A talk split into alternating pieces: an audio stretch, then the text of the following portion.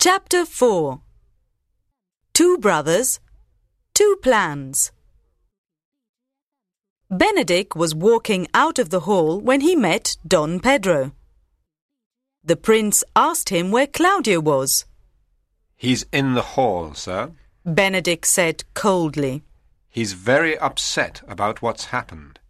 You shouldn't have stolen Hero from him. Stolen Hero? I haven't stolen Hero from Claudio. Don Pedro said. I've just asked Leonato if Claudio can marry her. By the way, Benedick, He went on. Beatrice is angry with you. What's all that about? It's a silly business, sir. Benedick said. That girl is always so rude to me. I can't stand her.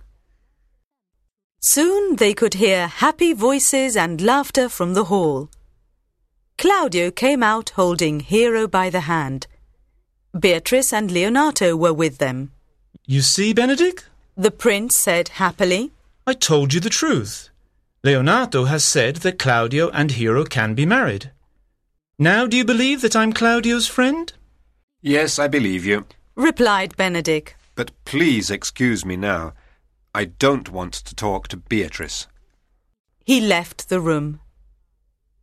The prince turned to Claudio with a big smile. What do you say, my young friend? I won Hero for you, didn't I? Claudio blushed. I'm so happy that I don't know what to say. He began. I. You say something then, hero. Beatrice interrupted. Or better still, just kiss him.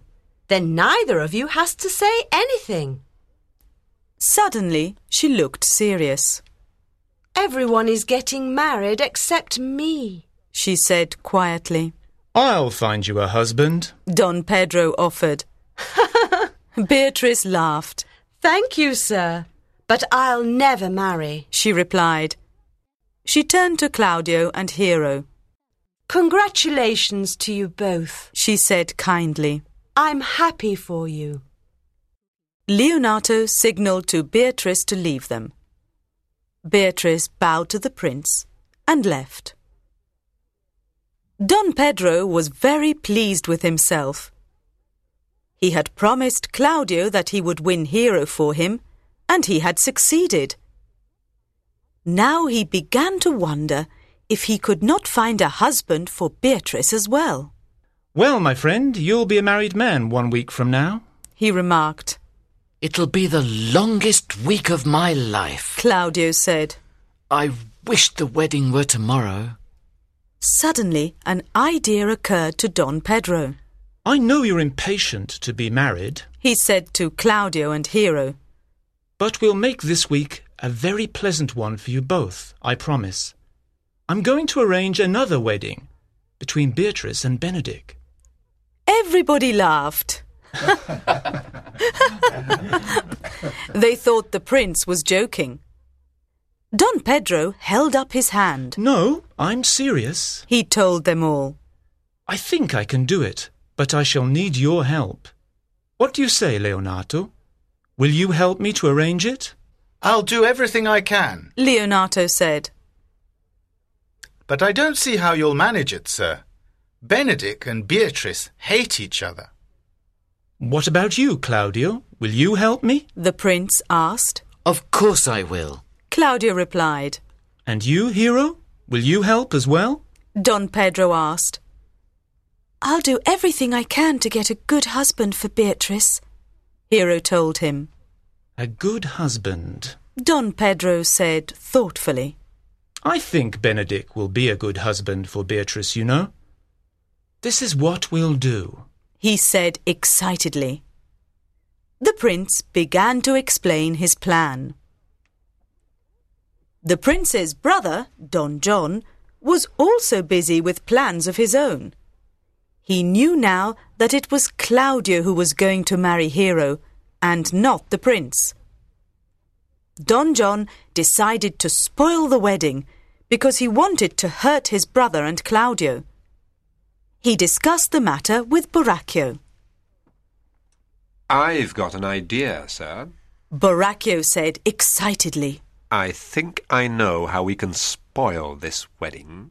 Well, what is it? Don John asked impatiently. What are we going to do? Boracchio explained that he was very close to Margaret, Hero's lady in waiting. Uh, very close, sir, if you understand me. He said with a smile. Close enough to go to her bedroom at night. What does that matter? Don John wanted to know. How can that help us? It's very easy to go from Margaret's room to Hero's. Boracchio said with a smile. I still don't understand what you mean.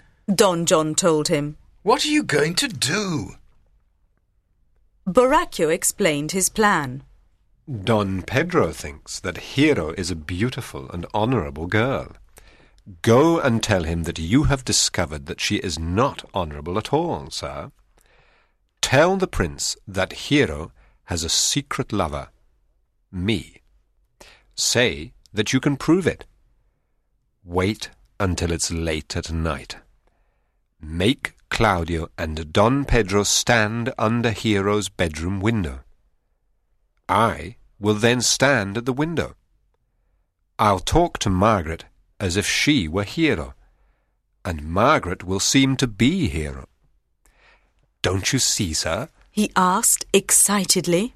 The prince and Claudio will think Hero is in love with me. Claudio will call off the wedding.